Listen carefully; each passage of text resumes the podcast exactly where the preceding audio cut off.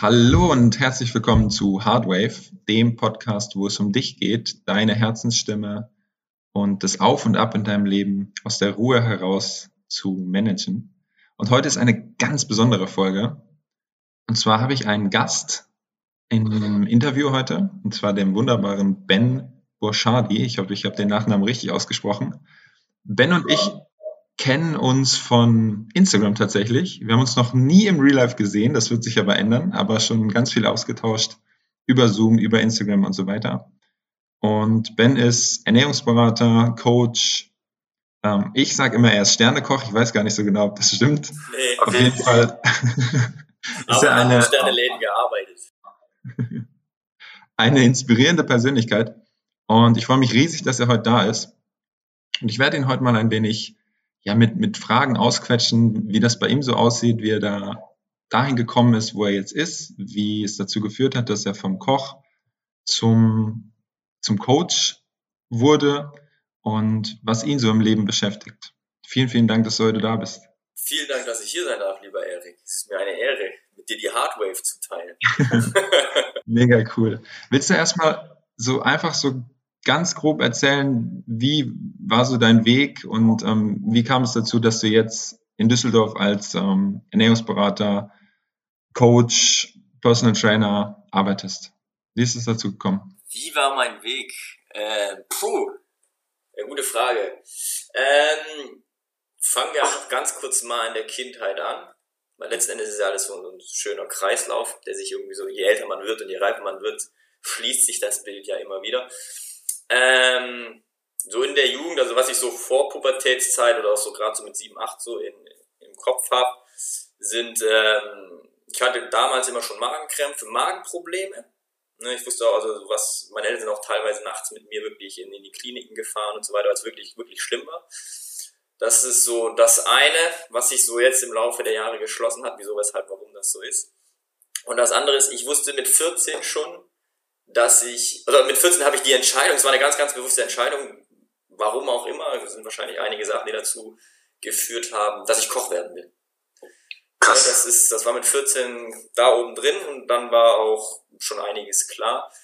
Ähm, es gibt so ein prägendes ähm, Ereignis, in so, wie war ich? Zehn, schätze ich jetzt mal. Wir hatten immer so die Sonntagsspaziergänge mit der Familie und wir waren dann eben in so einem Rasthof und ähm, da durfte ich dann in die Küche und war ganz begeistert, dass die da halt frische Lebensmittel haben und alles. Das ist mir so hängen geblieben und in der Schule hatten wir Hauswirtschaftsunterricht und das war das einzigste Fach, wo ich nichts machen musste und gut war. Also ich war in dem Fach so gut, dass ich wirklich eigentlich nur Scheiße bauen konnte und trotzdem meine Eins nach Hause geholt habe. Mega gut. So, also, das war ähm, so, dass das fast das, glaube ich, so ganz so schon mal den Grundstein gelegt hat. Und dann hatten wir so Berufspraktikas in der Schule äh, das ging aber jetzt nicht zwei oder drei Wochen, sondern es ging wirklich über ein halbes Jahr, wo du drei Tage in Betrieb bist. Konnte man sich aussuchen. Und ich habe mir damals, jetzt rückblickend nicht, keine große Küche rausgesucht. Das war so ein Tex-Mex, das Panama Joe's damals in Kirchheim unter Tech. Ähm, Mexican-Style-Kantine, ne, so Frittenfraß. Aber trotzdem das Leben der Gastronomie mal geschnuppert. Ne? Abends arbeiten, Wochenende arbeiten und drunter war halt eine Bar, das war so ein bisschen Szene. Ähm, Party Halligalli Drecksau, das hat mich sehr, sehr ähm, fasziniert. Ne? Dieses an, andere Leben, ne? dieses Leben außerhalb der Normgesellschaft, sagen wir mal so. Ähm, ja, und da hat sich das, da stand das fest, dass, dass ich Koch werden will und das, ja, das, das, das mein Ding ist auf jeden Fall. Mir hat Spaß gemacht, in der Küche zu stehen. Ich habe das gern gemocht, mit Menschen zusammen zu sein, die auch mal ein bisschen, ja, anders sind, sage ich mal. Ne? Oder, oder da ist ja alles schon ein bisschen verrückt in der Gastronomie, wenn man sich das mal so anguckt.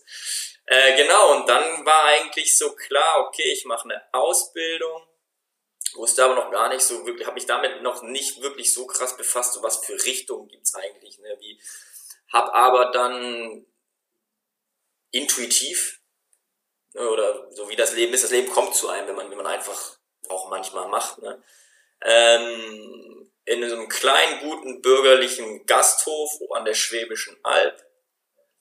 Also es war wirklich im Nirgendwo, in Gutenberg, in Kirchheim unter Teck, also wirklich so ein Landgasthof. Angefangen meine Ausbildung, das Geile war, ich war der einzigste Auszubildende und wir haben wirklich alles selber gemacht. Also wirklich von der Pike auf. Ne? Man hat nebenan den, den Bauern gehabt, wo man sich sein Tier geholt hat.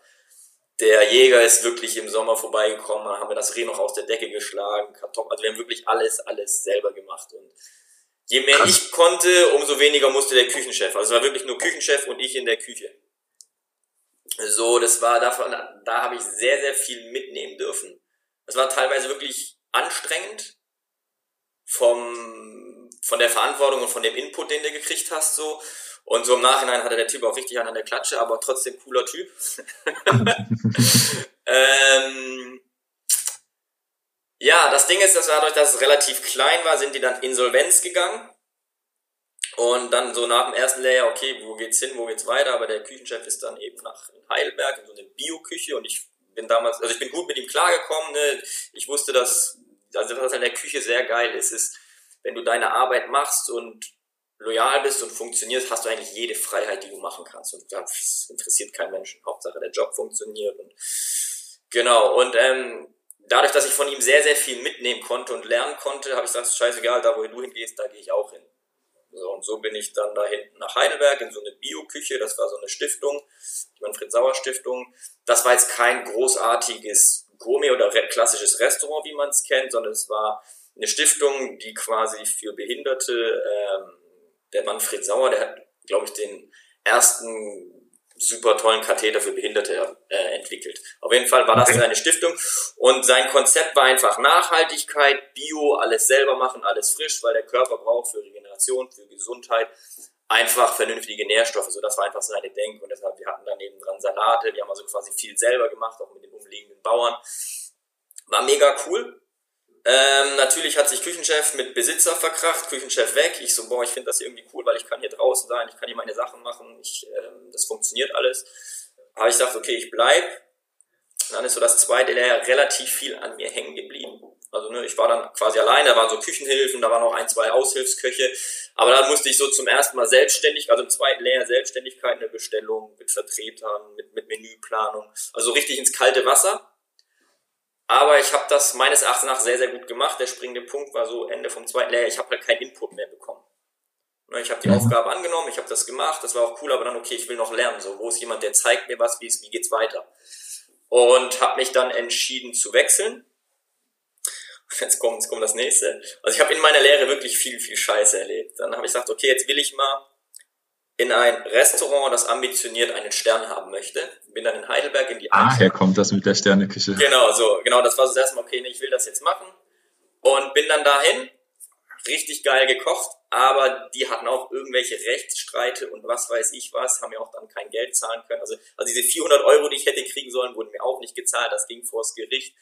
Ähm, und eigentlich jeder normale Mensch, der sagt, okay, eigentlich vielleicht sagt das Leben mir gerade, ich soll diesen Job nicht machen, aber es macht, ich habe dann gesagt, okay, dann gehe ich jetzt weg, ihr könnt, ich scheiße auch auf das Gericht. Und bin dann zum ersten Mal in die große Hotellerie, weil ich sagte, okay, jetzt brauche ich einfach Sicherheit, ich will jetzt mein, meine Ausbildung fertig machen, ich will das dritte Lehrjahr vollenden. Und ähm, ich habe keinen Bock mehr, mir über Gedanken zu machen, ob ich 600 Euro im Monat bekomme oder nicht. Und bin dann ins Marriott ins Heidelberg, nach Heidelberg gegangen, habe da meine Lehre fertig gemacht, Marriott klassisches Business Hotel, da hast du halt deine Bankheads und Buffets für 600 bis 1200, du hast aber auch à la carte. Also da ist erst mal konfrontiert worden mit einem großen, also mit einem Großbetrieb im Endeffekt, mit mehreren verschiedenen ähm, Varianten, also Restaurants, Burgerbude, Bankheads, Veranstaltungen, also dieses ganze großorganisatorische mitgemacht, war mega, mega, mega geil, extremst viel gelernt. Bin dann auch noch ein Jahr dort geblieben, aber habe da sehr schnell gemerkt, okay, das ist mich von meinen von meiner Ambition und meiner Leidenschaft, die ich habe, sehr stark weg von ähm, Großküche, Großbanketts, whatever, in wirklich in, in, die, in die Produktivität der, der Lebensmittel ziehen. Also sprich die. Und bin dann über den Restaurantmanager, der da war, nach Hamburg und da war dann quasi so das erste Mal Kontakt mit der richtig guten, gehobenen Küche. Und bin dann ins Parkheit Hamburg, ins Apple Restaurant, also, also 5 Sterne Plus Hotel, und ähm, ja, das war so eine offene Showküche. Dann war ich da 20, 21, sowas. Ähm, und da dann quasi erstmal, wir hatten 15 Millionenpunkte, also kurz vor einem Stern, das ist ja dieses Ranking. Und da wirklich das erste Mal konfrontiert worden mit, was es heißt, äh, in dem Team, der Küchenchef war der Hammer, durch den bin ich jetzt auch nach Düsseldorf und da hat sich wirklich eine Freundschaft draus gebildet. Ich kenne es jetzt auch schon 15 Jahre. Ähm, wirklich konfrontiert worden mit einem, ja, mit einem Küchenchef, der einfach, oder mit, mit einem Teamführer, der sein Team im Griff hat, der, der eine, eine Struktur hat, der einen Stil hat, der, also, das war halt mega, mega gut, ne. Das war natürlich sehr arbeitsreich von morgens um, ich teilweise um halb sieben da bis nachts um elf, halb zwölf, durchgängig. Ähm, ja, aber es war, ja, es hat, es hat einem menschlich sehr viel gegeben. Ne? So ein Team ist wie eine, wie eine zweite Familie, kann man sagen. Man geht da durch dick und dünn, man erkennt auch sehr stark, ne? in der Küche ist ein sehr ehrlicher Beruf oder Handwerk allgemein, würde ich jetzt sagen. Ne? Man merkt, okay, wie sind die Leute aus was für Holz sind sie geschnitzt. Ähm, genau, da war dann Hamburg so und da hat das erste Mal angefangen, dass ich Fuß- und Knieprobleme bekommen habe. Ah, okay. Sprich so durch dieses ganze Stehen, durch dieses ganze Laufen, weil du bist wirklich am Rödeln, am Machen und Tun. Du hast mittags deinen Service, abends deinen Service. Mittags essen die 120 Leute aufgrund, weil sie alle 5, 6 Gänge essen, alles leer. Dann musst du abends wieder alles neu machen. Abends kommen dann auch mal drei Gänge drauf. So, ne? also du bist eigentlich aus der Produktion, das ist niemals rausgekommen, weil wenn du was hattest, wusstest du, okay, jetzt ist gleich um 12 Uhr geht's los, um halb eins, spätestens um zwei ist es wieder alles weg, neu machen. Also es war so ein ständiges, äh, es hat richtig, richtig, richtig Bock gemacht. Das war echt cool, coole Zeit, mega, sehr, sehr viel gelernt. Das war krass, ja. Ähm, genau, aber da haben dann, wie gesagt, so die ersten Mal so Knieprobleme, Fußprobleme. Natürlich rennst du dann zum Orthopäden, der sagt, ja, Senkspreitplatz, Fuß, X-Beine, müssen wir operieren, hier im Fuß, gar nichts operieren. Das ist jetzt, ich operiere jetzt nicht meine Füße, weil ich das habe, da müssen wir gegen angehen, sowas. Was machen wir denn da? Ja, Einlagen. Dann kamen halt so diese klassischen Geschichten, Einlagen wie es dann so ist in der Gastronomie, man ist dem Alkohol auch nicht abgeneigt, man fängt an zu trinken. Mhm. Ja, dann kamen so irgendwann so die ersten Blähbauchgeschichten und diese ganzen Sachen, man schiebt das dann alles schön auf den Alkohol. Äh, genau, nach Hamburg, genau, dann bin ich noch von Hamburg aus bin ich ins, die haben mich dann nach, nach Hyatt vermittelt, also ins, äh, nach, ins Hyatt nach Dubai vermittelt, ins Grand Hyatt Dubai. Ach, krass, ja. Da war ich in Dubai, hätte da auch, die wollten mich auch, war auch cool, aber das war für mich eher so ein goldener Käfig. Dubai hat mir jetzt, also hätte ich, hätte ich keine zwei Jahre ausgehalten. Das habe ich sehr stark gemerkt. Und bin dann so ein bisschen als Freelancer wieder zurück nach Mannheim, weil die Region mir da einfach mega gut gefallen hat und habe mich da so ein bisschen rumgeschlagen, als hier mal kochen, da mal kochen, wusste da gar nicht so wirklich, okay, wo will ich hin, welche Richtung will ich gehen.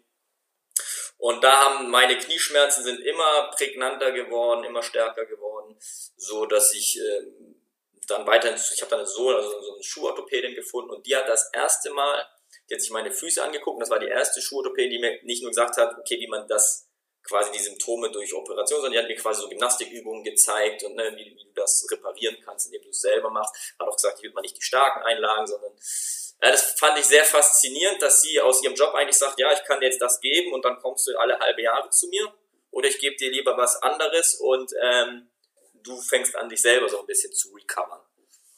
Und das war für mich so ein prägendes Ereignis, war auch mega cool, so ein prägendes Ding, wo ich merke, okay, es gibt wirklich noch in dieser ganzen Industrie des äh, Gesundheitswahnsinns oder was auch immer auch wirklich noch Menschen, die einem helfen wollen. Mhm. Und sie hat mir wirklich geholfen mit diesen Übungen. Also dadurch habe ich das wirklich sehr, sehr gut in den Griff gekriegt. Bin dann auch dadurch dann irgendwann zu Yoga, weil das einfach diese ganze Balance, diese ganze Mitte halten mir sehr, sehr viel körperlich als auch emotional, geistig ähm, eine gewisse Ruhe gebracht hat in diesem ständigen Arbeiten von morgens bis abends von A nach B rennen. Ähm, genau, dann war ich in, äh, wo war ich denn dann? Gute Frage. Danach nee, bin ich aufs Schiff. Ach krass. Dann bin ich aufs Schiff, dann bin ich mit der Hanseatic einmal um die komplette Welt, ist ein kleines Luxusschiff, 160 Passagiere, bin ich einmal komplett um die Welt gesegelt und anschließend bin ich äh, nach Hannover da war der Küchenchef aus Hamburg, der hatte eine Stelle wieder in, in Hannover, hat mich angerufen, hier, so sieht's aus, komm mal vorbei. Da bin ich dann als äh, Junior-Sous-Chef hin. Das heißt quasi, du hast so Küchenchef, Sous-Chef, Junior-Sous-Chef, dann kommt Chef de Party, so die Rangliste in der Küche. Ähm, bin dann dorthin und das war mega cool. Also ich habe auch noch ein, zwei Leute, ich habe noch zwei Leute mitgebracht. Also wir haben unser, das war so das erste Mal, wo ich miterlebt habe, okay, da ist ein Hotel, wir hatten oben war ein Sterne-Restaurant drin und unten runter waren quasi wir, so die, diese ähm, Restaurantküche. Und wir stellen quasi das Team komplett neu auf. Und wir haben, er hat eigentlich zwei Leute geholt, ich habe zwei Leute geholt. Und das Team hat sich so, so stark entwickelt. Also wir haben wirklich so Gas gegeben. Wir sind wirklich morgens aufgestanden. Wir sind in den Wald. Wir haben unsere Schafgaben frisch gesammelt. Wir sind auf die Märkte. Wir haben richtig Attacke gemacht. Ich glaube, wir haben, wir haben vielleicht sechs Stunden am Tag geschlafen und die sind immer richtig besoffen. Also wir haben uns, glaube ich, jeden Abend so weggeknallt, dass, also wirklich, das war, war, war schon, das war mitten in der Pampa, so ein Schlosshotel, dass die Leute aus dem Sterne-Restaurant irgendwann runtergekommen sind und gesagt, wir kriegen hier besseres Essen für weniger Geld. Und das war halt dann natürlich so innerpolitisch irgendwann ein bisschen nicht mehr tragbar. Ja. So dass wir gesagt haben, okay, dann gehen wir halt, wenn wir uns besser oder wenn wir uns in eine Richtung entwickeln, die wo ähm, besser ist, was er das. Und wir gesagt, okay, das ist quasi komplette Team. Aber das war, war eine richtig, richtig, richtig krasse Erfahrung, ähm, dass wir auch in den in gewissen Führern gelistet worden sind. Und es war schon, war, war cool, coole, coole Erfahrung, das mal mitgemacht zu haben. Und ähm, ich habe mir dann die Frage gestellt, okay, was mache ich, wo will ich hin? Ich habe schon immer viel Sport gemacht, also früher viel Boxen, dann viel Krafttraining, so die klassische Fitnessstudio-Richtung, so was will ich, wo will ich hin in meinem Leben, will ich wirklich Küchenchef werden, ähm, will ich mein gesamtes Leben dahin opfern. Also es waren, die Probleme sind dann auch irgendwann so Richtung Hüfte. Mein Magen hat immer mehr Probleme gemacht, ähm, ne, so, so Unruhe.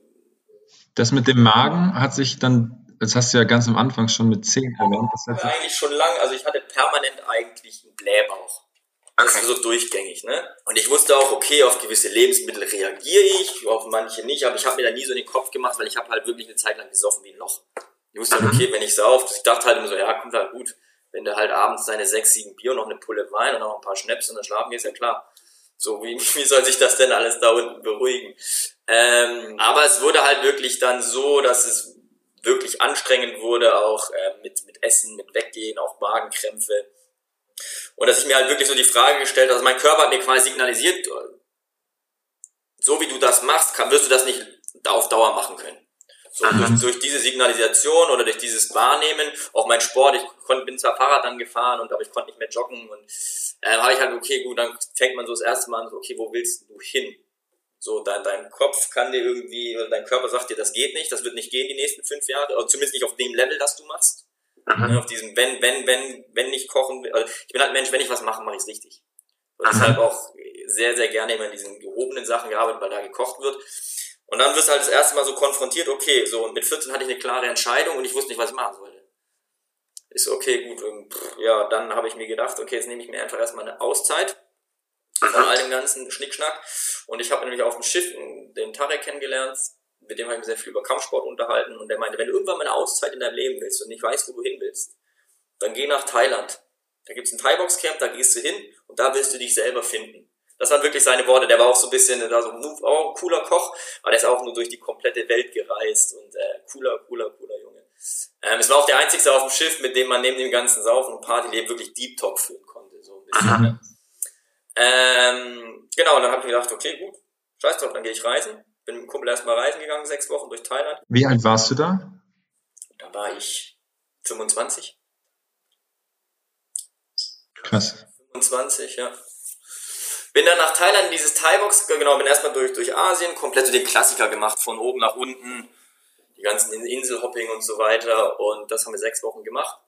Und nach sechs Wochen ist er quasi wieder rüber nach Deutschland und ich hatte mir für sechs Monate dieses Camp gebucht.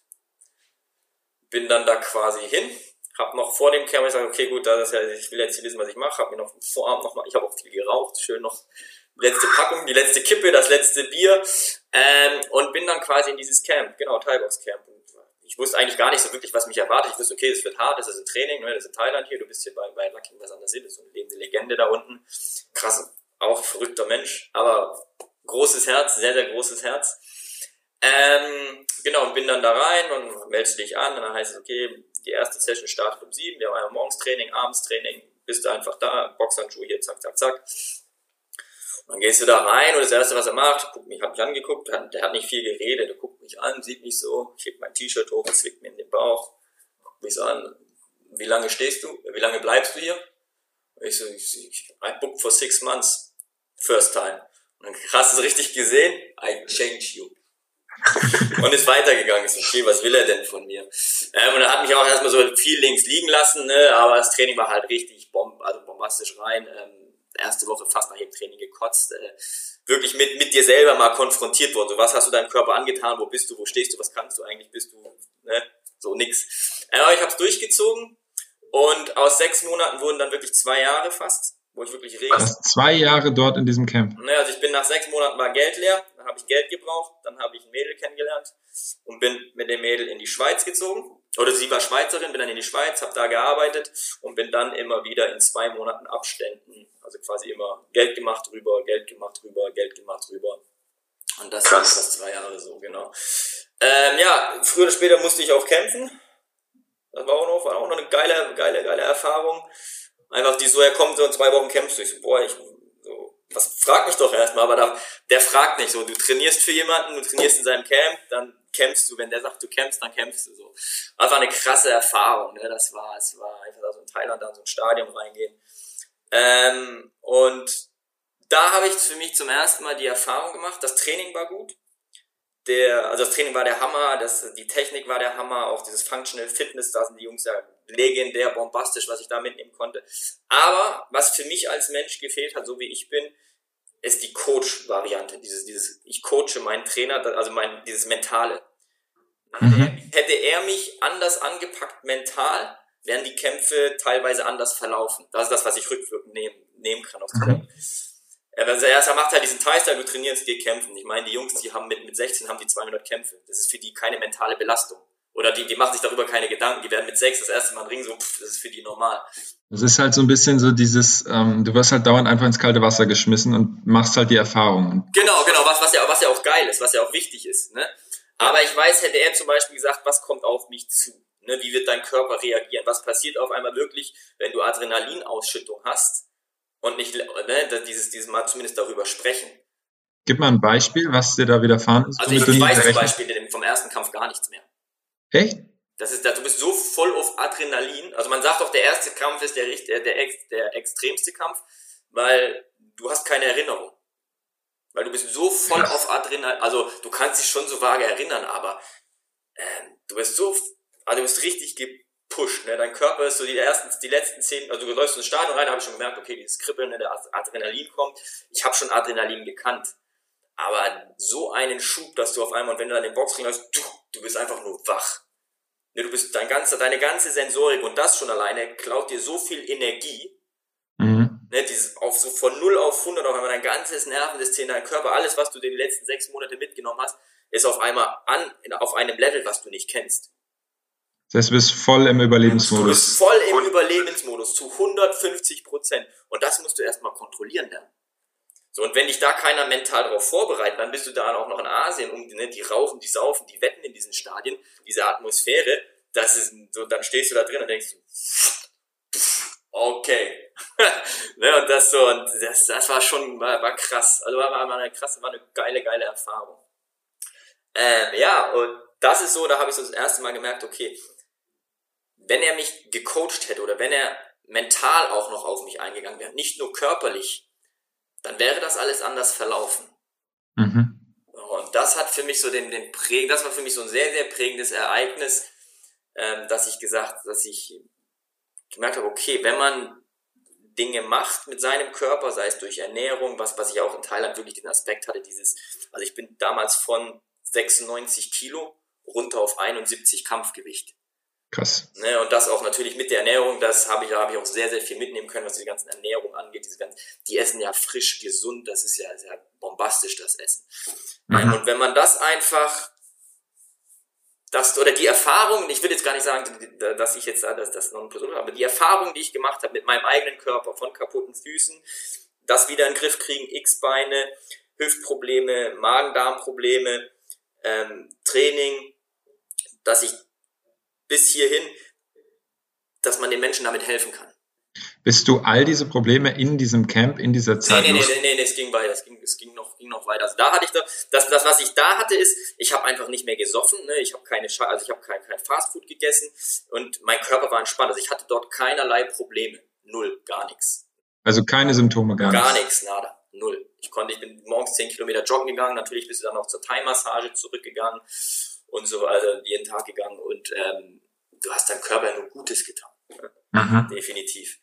Und ähm, genau, dass ich dann quasi wieder in der Schweiz war und mir gedacht, okay, jetzt musst du mal überlegen, so was willst du in deinem Leben? Wo willst du hin? Und ich habe dann da in einem Restaurant gearbeitet, das war so ein Privatrestaurant, habe da äh, Garde also sprich ähm, Vorspeisen und Desserts gemacht, das war auch mega, mega gut. Und habe nebenher quasi viel Thai-Boxen gemacht, immens viel. Es war witzig, dem, dem Dado Gym in Zürich, der hat auch da mal trainiert, wo ich trainieren war. Also es war wirklich, da habe ich das, also das Schwierige ist für jemanden, der mal in Thailand gekämpft hat, also ich habe das ja nur da gemacht ein Boxtraining zu kriegen, was auf dem ähnlichen Level ist. Und da sind wir Europäer halt sehr, sehr, Thailänder sagen verweichlicht. Und ich habe in der Schweiz einen gefunden, der auch das Thai-Style, der Dado Gym. Und ich habe da sehr, sehr viel trainiert. Und das war halt so das erste Mal, da bin ich konfrontiert worden, okay, mit du hast einen Lebensalltag Du musst arbeiten, du arbeitest jetzt auch nicht wenig, aber das funktioniert irgendwie. Du machst dein Training, das heißt, du musst deine Ernährung, du musst dein Training, du willst ne, deine Freizeit, das alles irgendwie so unter einen Hut zu kriegen. Und dann auch noch der Kopf, der dir gesagt hat, nee, du willst ja wieder kämpfen, du willst ja wieder auf das Level kommen wie in Thailand.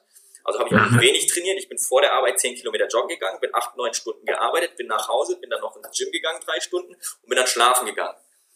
So, und irgendwann sagt dein Körper dir halt nach einem halben, dreiviertel Jahr, Bruder, das, was du hier machst, das funktioniert so nicht mit mir. Mhm. Immer so, ähm, du hattest halt keine Regenerationsphasen mehr. Scheiß drauf, trainiert, gemacht, gegessen. Ne? Ich habe mich jetzt auch nicht schlecht ernährt, das war mir so, ne? Aber äh, ich habe keine Regenerationszeit, keine Adaptionsphasen. Ich habe meine mental, ich habe gemacht, ich habe meinen Körper gelebt. So. Und habe dann auch immer Schulterprobleme gekriegt, bin dann zu so einer Physio. Und sie hatten, mit, das war auch wieder so ein Lebensding. Mit der habe ich auch mit so Deep Talk angefangen, über so zu Lebensfragen einfach. So, wer bist denn du? Ne, die, war, die war cool drauf, wer bist du eigentlich? Ja, wer bin ich denn? So, ne? Meist, die Menschen identifizieren sich ja dann mit, naja, ich bin Steuerberater, ich äh, bin humorvoll, ich bin so, ne? Aber wer bist du wirklich als Mensch? So, was ist denn deine. So, und diese Frage ich mir dann gestellt und dann sagt sie, hey, weißt du, was ich mir bei dir gut vorstellen könnte? Weißt du was denn? Du könntest gut anderen Leuten ähm, dein Wissen vermitteln. Ne, weil, okay, gut, und mach doch, was hältst, was hältst du davon, wenn du eine Coach-Ausbildung machst? Und sie hat mich das erste Mal so richtig konfrontiert, hey, mach doch mal was anderes, denk doch mal komplett out of the box. Und ich sage, okay, wie, wie meinst du das jetzt? Weißt du, was du machst? Geh nach Köln, geh an die Deutsche Sporthochschule und mach eine Personal Trainerausbildung, mach, mach eine Fitness Trainerausbildung und guck, wie dich der Weg hinführt. Also so hat die wirklich, die war auch so, ich weiß, sie war auch sehr, wie soll ich sagen, spirituell, die war eine coole, aber sie hat Dinge gesehen, so würde ich jetzt mal sagen. Mhm, mh die hat Menschen angeguckt und hat so gewusst, okay, das würde zu dir passen. War eine coole Erfahrung. Und dadurch, dass das dann mit meiner Freundin damals auch nicht, äh, das ging sowieso relativ schnell in die Hose, ähm, auch nicht so funktioniert hat, äh, habe ich mir gedacht, ja gut, dann gehe ich doch jetzt nach Köln. Und mein alter Küchenchef damals, den ich in Hamburg hatte, der mich nach Hannover geholt hat, war damals in Köln. Dann habe ich den angerufen und gesagt, so, pass auf, ich muss jetzt mal bei dir aufs Sofa. ähm, ich gehe jetzt auf die Sporthochschule in Köln. Ich mache jetzt meine Trainerausbildung, Ernährungsberaterausbildung und ähm, hat auch super funktioniert. Dann dahin habe da meine Ausbildung gemacht, Ernährungsberater, Food Coach, Sport- und Nutrition Coach und ähm, bin mit diesem Wissen dann auch erstmal wieder ein bisschen durch die Welt getingelt. Okay. Ich habe mich dann in Fitnessstudios beworben, die auch alle, ja cool, du kommst von Köln, Deutsche Sporthochschule, klar, komm hier. Aber ich war mir war sehr schnell klar, nach vielen Bewerbungsgesprächen, ich will nicht ins Fitnessstudio. Weil das, was mein Aspekt war, hat, also den Menschen zu helfen, hat mit dem Fitnessstudio nichts zu tun. Das ist genauso wie die Gesundheitsindustrie. Ein gesunder Mensch bringt ein Fitnessstudio kein Geld und ein gesunder Mensch bringt in unserer ne, Lebensindustrie nicht fort. Und was ich hätte da verkaufen müssen und äh, machen, tun, ist einfach mit mir selber nicht zu vereinbaren. So, und dann bin ich einfach noch viel durch die Welt getingelt, ja, so Schweiz, Deutschland, wieder nach Asien, mal wieder in das Boxcamp, hier kochen, hier ein bisschen als Trainer arbeiten, habe dann für, für Krankenhäuser in, in Kirchheim und Reha-Zentren angefangen mit Ernährungsplänen zu schreiben, weil es einfach mehr als Proteine und Fette gibt und ähm, habe einfach dann, ja ist so, es ist Wahnsinn. Äh, die Menschen denken ja, wenn sie Protein trinken, sind sie gesund, aber nee. ähm, habe dann aber auch wieder diese Magenprobleme bekommen, sprich Magenstechen, Reizdarmsymptomatik, ähm, und habe dann angefangen zu hinterfragen, weil ich gar nicht mehr, also ich bin wirklich komplett weg vom Alkohol und sonstigen Drogen, die damals noch so ein bisschen ab und an mit in dem Kochleben waren, ähm, zu hinterfragen, okay, woher kommt das? Das kann ja nicht sein, du bewegst dich, du bist jetzt auch gar nicht mehr so im Leistungs, mit diesem Leistungsdruck in deinem Kopf, in deiner Bewegung und habe einfach angefangen, Bücher zu wälzen. Ja, weil du rennst dann zum Arzt, der Blutbild ist okay, das ist okay, dies ist okay, ja gut, aber irgendwas ist irgendwas ist da. Und ähm, dann fängst du an zu lesen, zu recherchieren, Paleo, Anthony Williams, äh, Ernährungskompasse, also wirklich alles, alle medizinischen Bücher, ne? Und ich habe wirklich, glaube ich, es gibt noch keine Ernährungsform, die ich nicht ausprobiert habe. Würde ich jetzt sagen. Und nicht nur ausprobiert von einer Woche, sondern ich habe wirklich zwei Jahre Paleo, ich habe Ketogen versucht, ich bin, ich habe dann diese ganzen Detox, grünen äh, Smoothie morgens, Selleriesaft, halbes Jahr lang, mit Limette, mit Ingwer, mit, also ich habe wirklich alles ausprobiert, bis ich meine Ernährung so optimiert hatte, dass es mir gut ging. Ne, dass ich so, aber ich wurde irgendwann immer energieloser. Das war das Problem. Ich war irgendwann, ich bin aufgestanden und hatte das Gefühl, ich konnte mich direkt wieder hinlegen. So, ähm, und dann war ich wieder, ich war damals in der Schweiz, genau, dann hat mein Küchenchef mich angerufen, hey, hier, pass auf, ich bin hier in Düsseldorf, Steigenberger Parkhotel. Was machst du?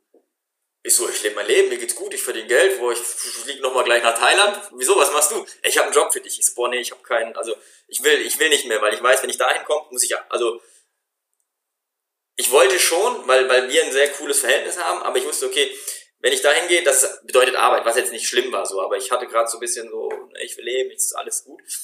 Ähm, nach einem Jahr bequatscht habe ich gesagt, okay, scheiß drauf, komm, ich komme, weil ein alter Küchen, mein alter Küchenchef damals aus Hamburg ist noch mit und noch der Sous-Chef von damals, das war wirklich so ein altes Team und wir wollten einen Stern haben und wollten nochmal Gas geben. Ich sag, okay, scheiß drauf, machst du noch einmal. Ähm, war noch kurz davor und dann kam Corona.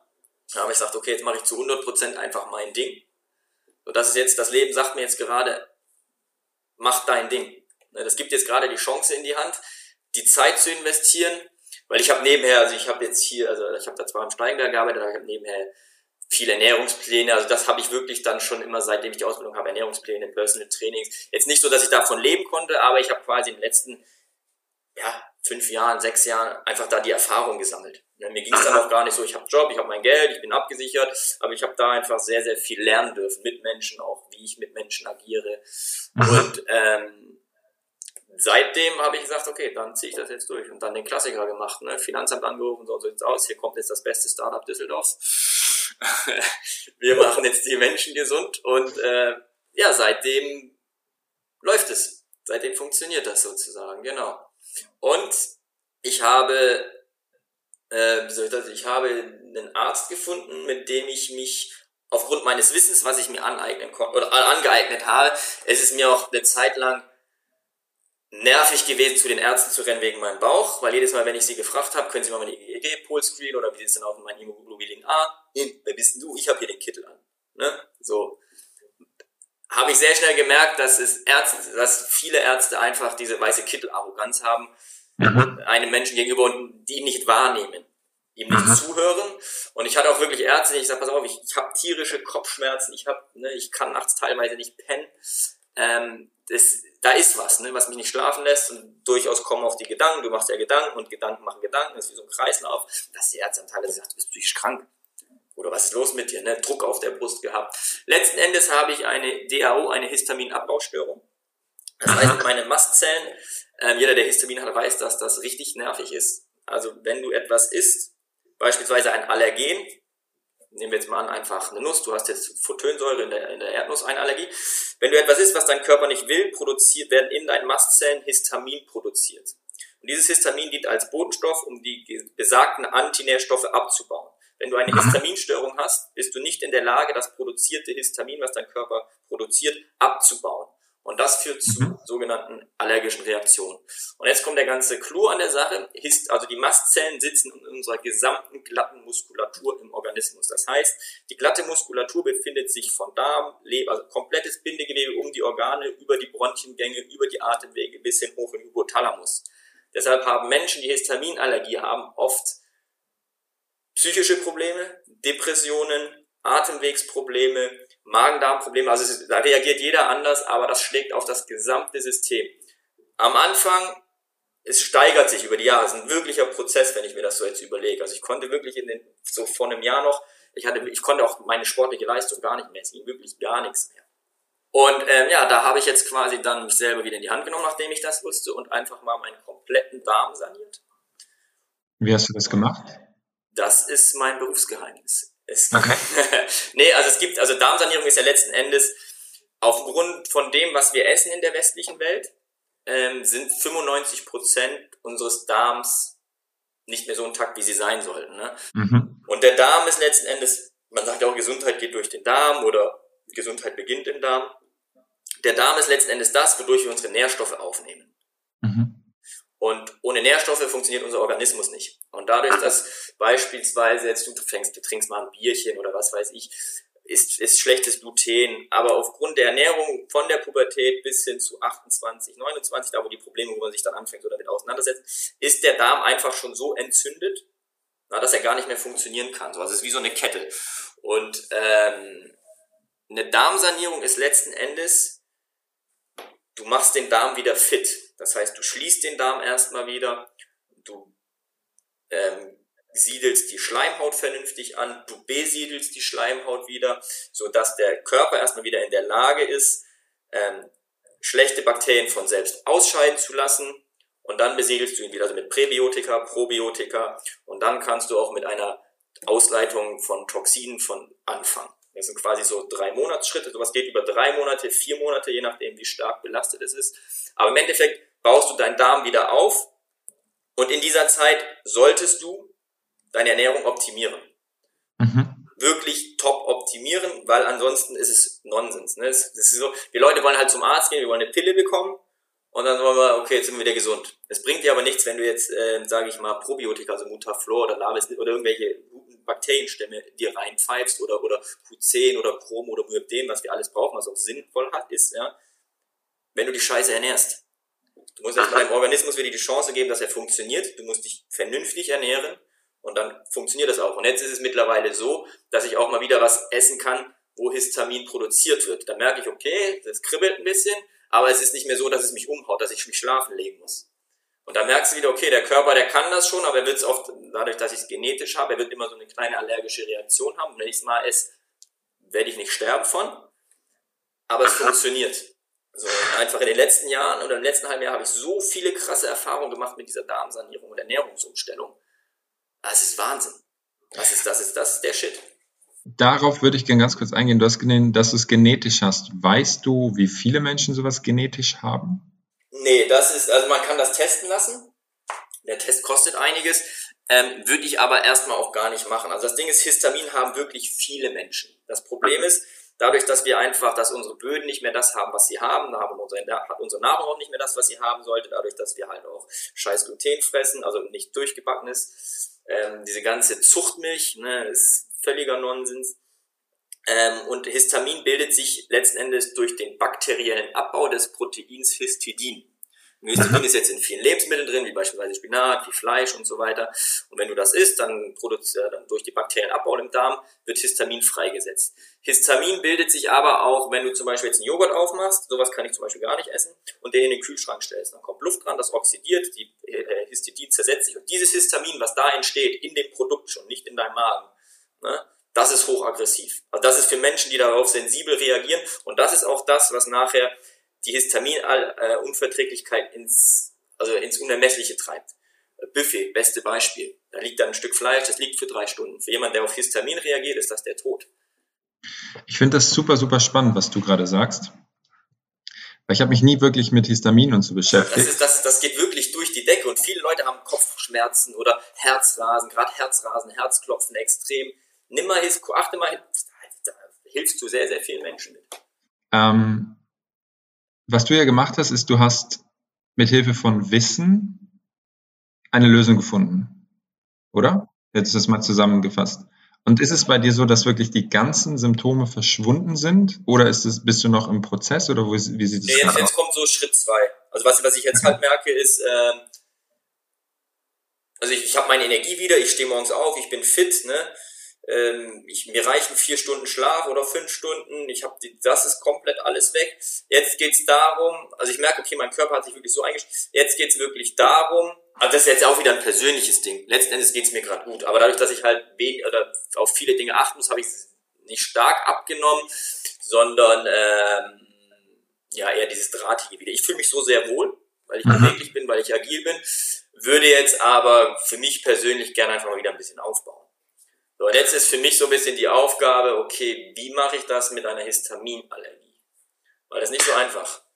Ich finde das super spannend. Du hast gesagt, das ist, ähm, erblich, also äh, wahrscheinlich bei vielen in der DNA dann drin. Ja, aber das ist die Frage, meine Eltern haben es nicht, mein Vater hat es nicht. Das ja das, das äh, warte, warte, warte. Ähm, laut der Epigenetik ist es ja so, dass es Gründe gibt, warum dieses Erbgut dann auftritt. Und worauf ich gerade hinaus will, ist, glaubst du, dass wenn Menschen ein Bewusstsein haben, weil ich, ich weiß nicht, ob ich Histamin vertrage oder nicht, aber ich habe gemerkt, je mehr ich mich mit mir selber beschäftige, ähm, desto mehr ist es wie so, also es fing tatsächlich mit Milch und Joghurt an. Ich habe das kaufen wollen und es war wie so, ein, wie so eine Intuition, die gesagt hat, nein, ist es nicht. Und ich wusste nie warum, aber ich habe einfach darauf vertraut. Glaubst du, dass das möglich ist, dass du so ein Bewusstsein zu deinem Körper wieder zurückgewinnst, dass du spüren kannst, was gut für dich ist? haben wir das alle. Dein Körper sagt dir, was du brauchst. Genau, eigentlich haben wir das alles. Ein sehr schöner Satz. So, ne? das wir, wir verlernen das. Wir verlernen auf uns zu hören durch, durch, durch ja, Erziehung. Das würde mich interessieren. Was würdest du sagen, ist der Grund dafür, dass wir genau das verlernen? Vielleicht die größte Kraft, die wir besitzen? Ja, letzten Endes ist es natürlich, ähm, gibt es die Erziehung, Umfeld und so weiter, Schu äh, Schule, Universität, aber letzten Endes ist es für mich persönlich ein ganz, ganz klarer Indiz von ähm, schneller, höher, weiter wir verlieren unseren mentalen Bezug zu uns selber, weil wir woanders hindenken, wo wir hin, wo, wir wollen ja jemand anders sein. Das ist auch das, was ich in meinen Coachings merke, ganz, ganz stark. Die Menschen wollen eigentlich jemand anders sein. Mhm. Das, das ist so dieses, so, deshalb ist erstmal klar, gesund, ne, musst du, wenn du gesund bist und schlank und dich bewegst, reduzierst du dein Minimum auf, auf, auf Krankheiten, auf, äh, Neuro, auf Neurodermitis oder auf, auf Herz-Kreislauf-Krankheiten, auf Krebs und was, was, weiß ich nicht alles. Aber die Frage ist ja, ja, warum willst du was ändern? und warum bist du, wie du bist. Weil letzten Endes so wie du bist, so wie du denkst, so, wie, so handelst du und so siehst du aus. Dein Körper ist letzten Endes dein, dein, dein Spiegelbild deiner mentalen Verfassung. So, und ähm, äh, ich, ich kenne Büromenschen, die, ich kenne Leute, die arbeiten sehr viel, die sind gesund, die bewegen sich. Ich kenne Chefärzte, der arbeitet jetzt Corona-Zeit, hat er von morgens bis abends gearbeitet, der hat seinen Sport auch gemacht, der ist auch rausgegangen. Ne? Das ist immer so eine, das ist eine, alles eine, eine mentale Sache und das ist ja letzten Endes das, worum es nachher im Coaching geht.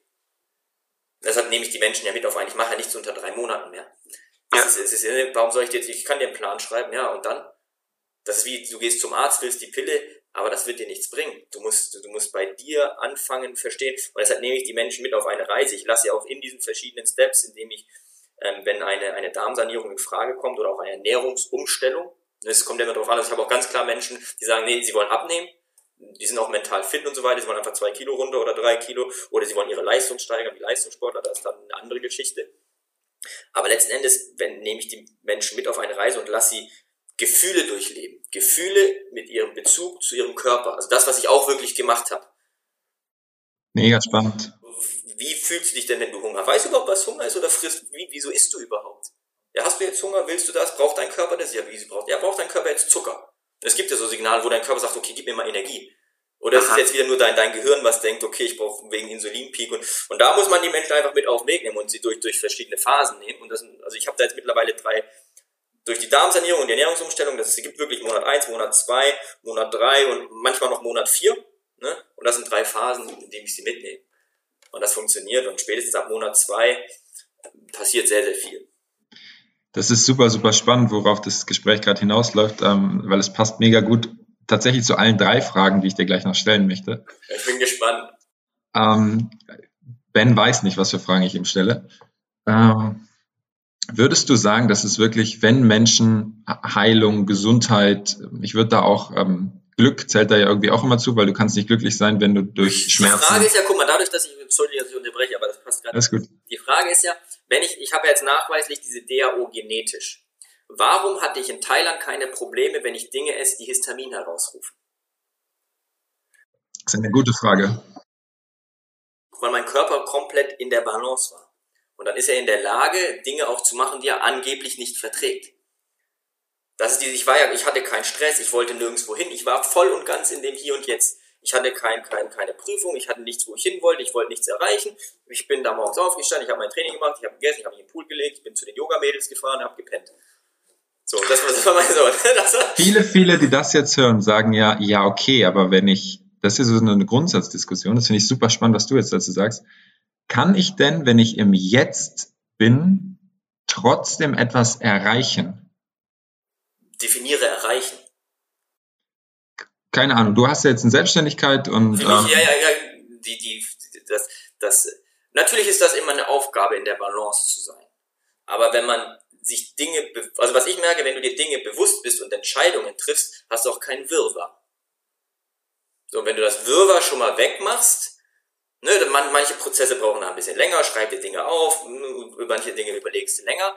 Das ist wieder die Frage, wer bist du? Wo willst du hin? Und was brauchst du? Ne, und ich denke mir immer so, was brauche ich? Ne, so vor fünf, sechs Jahren, ich wollte ein dickes Auto haben, ich wollte der Geiste sein, ich wollte so einen Bizeps haben. Mittlerweile, pff, ja, mach mal, hol, hol dir. Mir reicht's, wenn ich mir meine Insel in Thailand kaufen kann. so, ne? Aber das ist halt immer so die, mit was gibst du dich zufrieden und ähm, ja, das ist so, bist du glücklich mit dir selber? Fühlst du dich wohl? Es ist tatsächlich so dieses, du hast quasi für dich einen Weg gefunden, deinen Weg zu genießen. Kann das sein? Ja, und das wird, also ich merke das auch immer, immer, immer, immer krasser, dass ich Dinge nicht mehr will. Und es werden jetzt auch in naher Zukunft wieder Dinge auf mich zukommen, wo ich weiß, Definier das mal bitte. dass ich sie erstens machen muss. Aber ich werde, ich, das wird auch bald abgesägt. Bitte?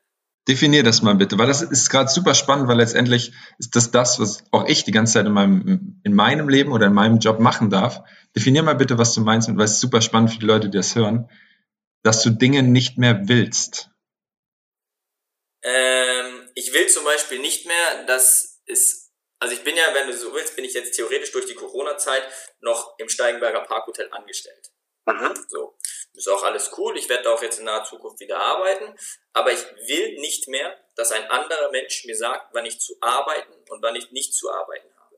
Das ist ein ganz, ganz springender Punkt, der meine Persönlichkeit letzten Endes, ich war schon immer ein bisschen freigeistig und böse, querdenkend und ganz, ganz schlimmer Mensch. Ne? Ähm, ich habe immer alles hinterfragt, ich habe immer mich hinterfragt, ich habe Dinge einfach auch aus anderen Blickwinkeln gesehen. Und das ist etwas, eine Zeit lang habe ich das gerne gemocht und auch sehr, sehr gerne gemacht, weil ich, ne, aber irgendwann, ich will nicht, dass, mir hat keiner zu sagen, wann ich zu arbeiten habe. Das, das, das ist ganz, nee. Und das, da sind wir jetzt wieder bei diesem schneller, höher, weiter krankmachenden System. Wir werden darauf, ne, wir werden darauf getrimmt, für Geld zu arbeiten. Mal ganz mal, um das jetzt ganz pauschal runterzubrechen. Du wirst von, den, so. von der ja. Schule, von deiner Universität für Geld zu arbeiten. Die Elite kriegt beigebracht, wie Geld für sie arbeitet. Ja, das ist ein ganz, ganz springender Punkt, mit dem ich auch jetzt viel befasst habe. Ne? Wie, wenn du ein Business machst, wie machst du Business, was musst du kalkulieren, wie funktioniert, ne? wo investierst du oder wo steckst du dein Geld rein. Auch erstmal gemacht, viel Geld in die Luft gehauen. Aber so ist es, Erfahrung machen. Ne? Ähm, und das ist einfach ein ganz, ganz springender Punkt. So, und auch jetzt durch diese ganze Corona-Verrücktheit, was hier alles passiert, und da will ich jetzt gar nicht groß drauf eingehen, aber es ist einfach gerade eine, eine Zeit, wenn man offen und bewusst die Dinge anschaut, dass man ganz klare Entscheidungen für sich treffen kann, was man will und was man nicht. Und wir hatten jetzt alle über ein Jahr Zeit, darüber mal nachzudenken. Ne, also ich glaube, für viele so, und wenn man jetzt wieder, wenn man jetzt nicht sieht oder auch viele, viele Dinge, ich habe viele Leute, die ich sehe von einem Jahr, boah, jetzt Corona, ich nehme ab, ich so, ein Jahr rum, was passiert? Ne, also viele haben einen so, und dann denke ich mir, okay, aber irgendwo, warum nicht? Das war gerade eine perfekte Zeit für sich selber, auch mal Zeit zu nehmen, nachzudenken wer bin ich, was will ich, wo will ich hin. So, also wir hatten gerade alle über, über ein Jahr Zeit. Mega, mega geil. Ich würde dir gern, ich glaube, wir reden jetzt schon, äh, keine Ahnung, fast 45 Minuten. Ich finde es super, super genial, was du sagst und wirklich einfach großartig. Auch mit diesem, ähm, werd dir klar, was du wirklich willst in deinem Leben und dann richte dein gesamtes Leben danach aus. und dann ist es auch nicht verkehrt, sage ich mal, guck mal, jeder Leistungssportler, jeder Topmanager, die haben gewisse Phasen oder gewisse Ziele, die sie erreichen wollen und holen sich für einen gewissen Zeitraum Menschen, die von außen professionell draufschauen. Ne? Äh, sei es als Mentalcoach, sei es ein Physiotherapeut, sei es ein Personal Trainer, sei es ein Ernährungsberater, einfach zu sagen, okay, sechs Monate will ich da sein oder drei Monaten oder ich will das ändern, helf mir mal so, Punkt. Und äh, da ist dann auch letzten Endes, sage ich mal, ganze Geld keine. Also der, ich habe für, vier, für sechs Monate in Thailand knapp 10.000 Euro bezahlt. Na, natürlich ist Thailand ein bisschen billig, aber von diesem, von diesem Ereignis, von diesem Erlebnis, was ich da habe, zähle ich heute noch, davon lebe ich heute noch. Weil was ich rückwirkend daraus schließen konnte, ist Wahnsinn. So, deshalb, äh, ja, stell die Fragen, sorry. Was ist für dich der Unterschied zwischen kurzfristiger Befriedigung und langfristiger Erfüllung? Nochmal, was ist für mich der, der. Der Unterschied zwischen kurzfristiger Befriedigung und langfristiger Erfüllung. Soll ich jetzt antworten, wie ich antworten würde, was mir gerade so pauschal im Kopf kommt, was mein Herz sagt? Ja, deshalb sind wir hier bei Hardwave. Bitte unbedingt. Kurzfristige Befriedigung wäre zum Beispiel der Laptop und Porn und eine langfristige wäre die perfekte Frau. Die ich übrigens im Visier habe. Mega, mega schön. Und das heißt auch wirklich zu allem anderen, was nicht die für dich perfekte Frau oder wenn Frauen jetzt hören, die für dich perfekte Mann darstellt, Nein zu sagen, oder? Ja, das gar nicht brauchen zu wollen. Nein zu sagen, ja. Mega, mega stark. Zweite Frage ist, was glaubst du, braucht die Menschheit zurzeit am aller, allermeisten? Ähm, das ist eine sehr gute Frage. Die, ähm, die Fähigkeit, äh, Dinge mit der eigenen Meinung zu betrachten. Würde ich jetzt mal so sagen. Mit dem, wenn man sich das letzte Jahr anguckt. Auf Dinge zu schauen, ja. zu sagen, okay, ja, das wird mir gezeigt, das wird mir vorgegeben. Wer bin ich? Was habe ich in meinem Leben gemacht? Und ähm, gibt, es gibt immer mehrere Blickwinkel zu hinterfragen. Aber dann, man, man merkt sehr stark, welche Menschen, oder die Menschen sind ja auch gar nicht mehr in der Lage, vernünftig zu, oder klar zu denken. Das ist ja das Paradebeispiel im letzten Jahr geworden. Ich würde gerne noch eine Frage stellen. Ich mache jetzt einfach vier draus, weil du mich dazu inspiriert hast, weil das Gespräch irgendwie auf das Thema gerutscht ist. Was ist Geld für dich? Das Ergebnis positiver Energie. Ihr seht das zwar gerade nicht, aber ich bin überrascht von der Antwort. Wahnsinn. Ja, das ist, das, man man darf auch, ähm, ich habe auch die Erfahrung gemacht. Ich habe am äh, eine Zeit habe ich gesagt, okay, ich, ich sehe das Geld in dem, was ich, oder äh, gerade am Anfang, ich so, okay, ich, du musst ja Geld verdienen, ist ja auch, so kann man auch ganz klar so sagen, okay, ich sehe das Geld, ähm, hat mich aber irgendwann nicht, sehe das, was, wie kann ich dem Menschen, ich sehe das Ergebnis mittlerweile, ne? ich sehe den Menschen, ich, und jetzt weiß ich auch ganz klar, kann ich dir helfen und will ich dir überhaupt helfen? Ne? Passt, passt Coach und Klient oder Klient, die mit doof an und, und Kunde zusammen. Das ist eine ja. ganz, ganz wichtige Kombination, die passen muss. So, deshalb arbeite ich auch nicht mehr mit jedem, Ne? Mega. Ich will auch gar nicht mit jedem arbeiten. Mega. So, und ähm, auch wenn es mir Geld dann durch die Lappen geht, dann geht mir halt Geld durch die Lappen. Ja, meine Güte. Ähm, aber ich, ich will das, ich will ja den Menschen, ich, das fällt ja auf mich zurück, du, ich will das, ich will dir helfen. So, ne? Da sind wir wieder bei langfristiger Erfüllung. Genau, das ist genau, das ist ihm geht's gut, mir geht's gut und das, was er mir dann dafür gibt, ja, das ist ein, ein Geld, aber ähm, ja, das ist durch das Positive, was wir geschaffen haben, das ist Geld. Ja. Geld kommt und geht. Mega, mega schön. Jetzt die ultimative Frage. Wenn du wie so, ein, so eine Wunderpille hättest und du könntest mit dieser Pille machen, was du möchtest, also die Wirkung geben, die du möchtest. Wenn du nur eine einzige Sache auf der Welt verändern könntest, aber für immer, mit so einem Zauberstab oder so einer Wunderpille, was wäre das? Die Fähigkeit, dass alle Menschen in ihrem Denken so tief sitzend verankert haben, dass sie auch danach handeln, nach der moralischen, ethischen, menschenwürdigen Gleichheit. Dass selbst der abgefuckteste Motherfucker des CEOs des was weiß ich was großen Konzerns moralisch und ethisch handelt und sagt, okay, ich habe die Macht, ich habe die Power, aber bevor ich mir das Geld in die Kasse stecke und was weiß ich was tue, kümmere ich mich mal lieber, dass Kinder in Uganda was zu essen bekommen. Wir haben das Geld, wir haben das Wissen, wir haben die Möglichkeiten, wir könnten alle friedlich leben, wir könnten zigtausend Dinge auf dieser Welt ändern, wenn gewisse politische und wirtschaftliche Dinge in dieser Welt sich danach richten würden. Das ist natürlich jeder selber verantwortlich, ja, aber ähm, wenn du von klein auf beigebracht kriegst, für Geld zu arbeiten, nicht frei zu denken, hast du halt auch verkackt. Ist halt so. Das wäre so das, was ich, was glaube ich der Welt ganz gut tun würde. Mega schön, um das mal in, in meinen Worten zusammenzufassen. Und das verstehe ich auch, warum ich aus irgendeinem Grund unbedingt wollte, dass du hier in den Podcast kommst. Dass Menschen, egal welcher Klasse, einfach wieder in menschlichen Kontakt miteinander gehen und sich, sich wahrnehmen, wie das sie wirklich das sind. Fehlt. Das ist das, was fehlt. Und das ist auch das, was selbst wenn, wenn sie anguckt, ja, wir wollen alle Geld, wir wollen alle reich, wir wollen alle ganz, ganz anerkannt sein und unser Ego leben. Aber ich glaube, die Menschen, die da oben sind, ich glaube nicht, dass die nach irgendwelchen moralischen Werten leben und entscheiden. Um das mal ganz klar zu sagen, das ist ein Wichser. So, den, das für, ich glaube, du verlernst sowas ja auch. Das ist ja ganz klar mit deinem Umfeld, wenn du, wenn du im scheiß Umfeld aufwächst, irgendwie, dann wirst du auch scheiße denken. Und wenn du halt in einem gewissen Umfeld gewiss erzogen wirst und, keine Ahnung, irgendein Hedgefondsmanager, der wird sich Dreck um die Kinder kümmern, weißt du, pff, warum? Aber das ist halt das, äh, genau, deshalb brauchen wir alle wieder manifestiert die Moral in unserem Kopf, sodass wir auch danach handeln. Menschliches, das Menschliche, ja. Mega, mega schön. Vielen, vielen Dank dir, Ben. Es war ein unglaublich inspirierendes Gespräch. Hat Spaß gemacht. Und ähm, zwei Sachen zum Ende. Wo finden dich die Menschen, wenn sie jetzt davon inspiriert sind? Und möchtest du zum Abschluss noch irgendwas sagen? Ähm, finden tun sie mich äh, Instagram, Ben macht schlank erstmal noch. Verlinken wir im Podcast. Genau, ansonsten unter www.heimtrainer-coach.de. Das wird jetzt aber alles noch umstrukturiert in den letzten Tagen. Instagram in erster Linie. Und genau, wenn ich euch inspirieren konnte oder wenn ihr Interesse habt ähm, bezüglich Wohlbefinden, Vitalität oder auch wieder zur Findung zu eurer Ernährungsform, was ja immer dieses, ne, man ist ja auch sehr, sehr verwirrt da draußen, was soll ich essen, was kann ich essen, wenn wir wirklich deine individuelle Ernährungsform finden sollen, dürft ihr mich sehr, sehr gerne anschreiben und dann machen wir ein ganz entspanntes, unverbindliches Gespräch erstmal. Wer bist du? Wer bin ich? Und passen wir zusammen. das mache ich immer. Das ist das Vorab. Das geht auch, das dauert auch maximal zwei, aber muss erstmal gewisse Dinge klären und wenn die passen, dann arbeiten, dann gehen wir gemeinsam einen Weg. Sehr gerne. Mega, mega cool. Vielen, vielen Dank dir, Ben. Das war großartig und ähm, danke euch fürs Zuhören. Wie gesagt, meldet euch bei Ben, wenn ihr Fragen habt und wir hören uns bei der nächsten Folge wieder. Wir hören und sehen uns.